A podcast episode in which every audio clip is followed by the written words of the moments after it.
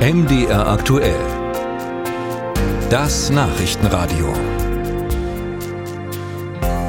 In dieser Woche, konkret ab heute, wird im Bundestag ja der Haushalt für das kommende Jahr beraten. Es ist eine der Wochen im Bundestag. Morgen kommt es dann ja traditionell zur Generaldebatte. Diese wird von der Opposition zur grundsätzlichen Abrechnung mit der Regierungsarbeit genutzt. Und vor zwei Jahren war die FDP ja selbst noch in der Opposition. Jetzt verantworten sie den Haushalt mit. Der Bundesfinanzminister ist ja auch der FDP-Vorsitzende, Christian Lindner. Ist der Haushalt also so geraten, wie ihn sich die FDP gewünscht hat? Darüber spreche ich gleich mit Otto Fricke, haushaltspolitischer Sprecher der FDP-Fraktion. Vorher ein paar Fakten zum Haushaltsentwurf. Rückkehr zur Normalität nennt Lindner seinen Etatentwurf. Wegen Corona und Russlands Überfall auf die Ukraine hatte sich der Bund zuletzt uferlos verschuldet. Im nächsten Jahr will der Bundesfinanzminister die Schuldengrenze des Grundgesetzes wieder einhalten. Mehr Geld fließt in die Bundeswehr. Mit der Inflation steigen auch die Personalausgaben des Bundes und die Zinsen für die Schulden von früher.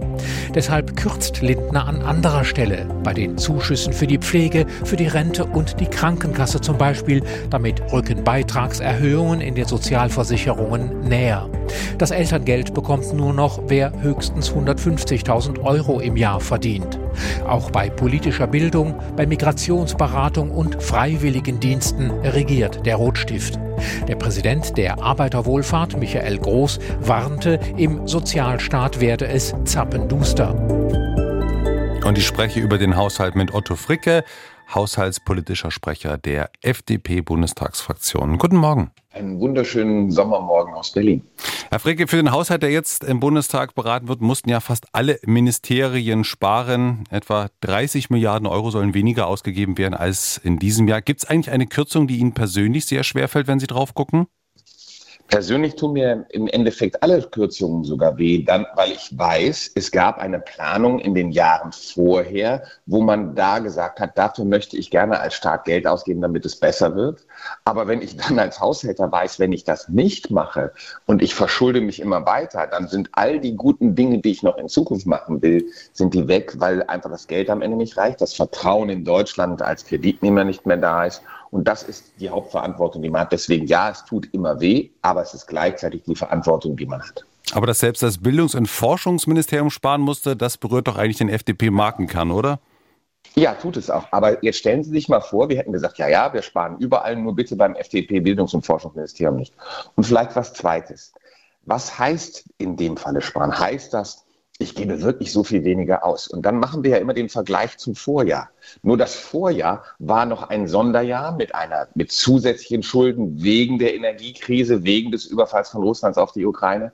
Ich gucke dann immer, wo stehen wir eigentlich im Verhältnis zu den Zeiten vor Corona, vor der Krise? Und da stellt sich dann auf einmal raus, ui, 60 Milliarden geben sie mehr aus. Ui, selbst inflationsbereinigt wird weit mehr ausgegeben, als noch in der Planung war 2019 und 2020. Das heißt, ja, es wird gekürzt, aber das ist eine Normalisierung und nicht eine Kürzung im Sinne von, ah, wir streichen jetzt, weil wir das so toll finden, sondern wir gehen auf den normalen Pfad zurück. Und das ist wie, wenn ich als Privatmann in einem Jahr mal mehr ausgeben muss, aber dann auch wieder sehen muss, und im nächsten Jahr muss ich bestimmte Ausgaben wieder runterfahren, um in den nächsten Jahren wieder einigermaßen gut klarzukommen. Jetzt beklagen allerdings die Wohlfahrtsverbände, also wie Caritas oder Diakonie, dass die Mittel im Bereich der sozialen Arbeit um 25 Prozent gekürzt werden sollen. Warum da eigentlich so drastisch? Also erstens, ähm, wenn ich die Gesamtausgaben aus dem Bundeshaushalt im Bereich ähm, Caritas, Diakonie und Ähnlichem nehme, habe ich eine Absenkung von ungefähr 1,2 Prozent. Zweitens, der Titel, der hier bezeichnet worden ist, Entschuldigung, klassisch, jetzt kommt der Politiker mit Fachbegriffen, aber dieser genaue Bereich, der gerade benannt worden ist, da ist es so, dass wir A, noch sehr, sehr viele Reserven aus den Vorjahren haben und B, wir auch gesehen haben, dass wir an anderer Stelle stärker investieren müssen. Einen einzelnen Punkt kann ich bei mehreren tausend Haushaltspunkten rausnehmen und sagen, oh, da ist ganz viel gekürzt worden. Ich kann hier nur sagen, ja, es ist da gekürzt worden. Es sind aber noch Reserven da, sodass für den Einzelnen an der Stelle keine Betroffenheit entsteht. Herr Fricke, abschließend, der Bundesfinanzminister generell, die FDP ist durchaus stolz darauf, dass im kommenden Jahr die Schuldenbremse wieder eingehalten werden soll. Der Bundesrechnungshof kritisierte am Haushaltsentwurf, dass die ausgewiesene Neuverschuldung aber gar nicht die wahre Verschuldung zeigt. Aufgrund von Sondervermögen kommt der Rechnungshof auf eine Verschuldung von fast 86 Milliarden Euro. Was entgegnen Sie?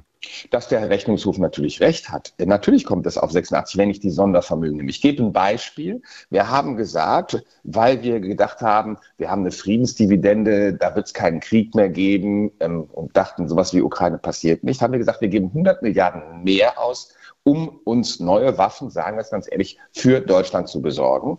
Und das wird natürlich auf Kredit finanziert und dann gehören die Zinsen mit dazu. Zweitens, wenn ich aber jetzt dieses Kriterium nehme und schaue, wie viel Geld wird in anderen Nebenhaushalten ausgegeben, da geht es zum Beispiel auch noch heutzutage um das alte Oder-Hochwasser, wo noch Abflüsse aus dem Bundeshaushalt sind, ja, dann muss ich sehen, wo kommt es her? Das sind alles alte Sondervermögen, von denen schaffen wir jetzt schon die ersten ab, weil wir eben hier mehr Klarheit haben wollen. Aber zweitens, die Ausgaben für diese Sondervermögen reduzieren wir gerade im Jahr 2024 um 50 Prozent. Das hat es noch nie gegeben. Deswegen, ja, der Rechnungshof hat mathematisch recht.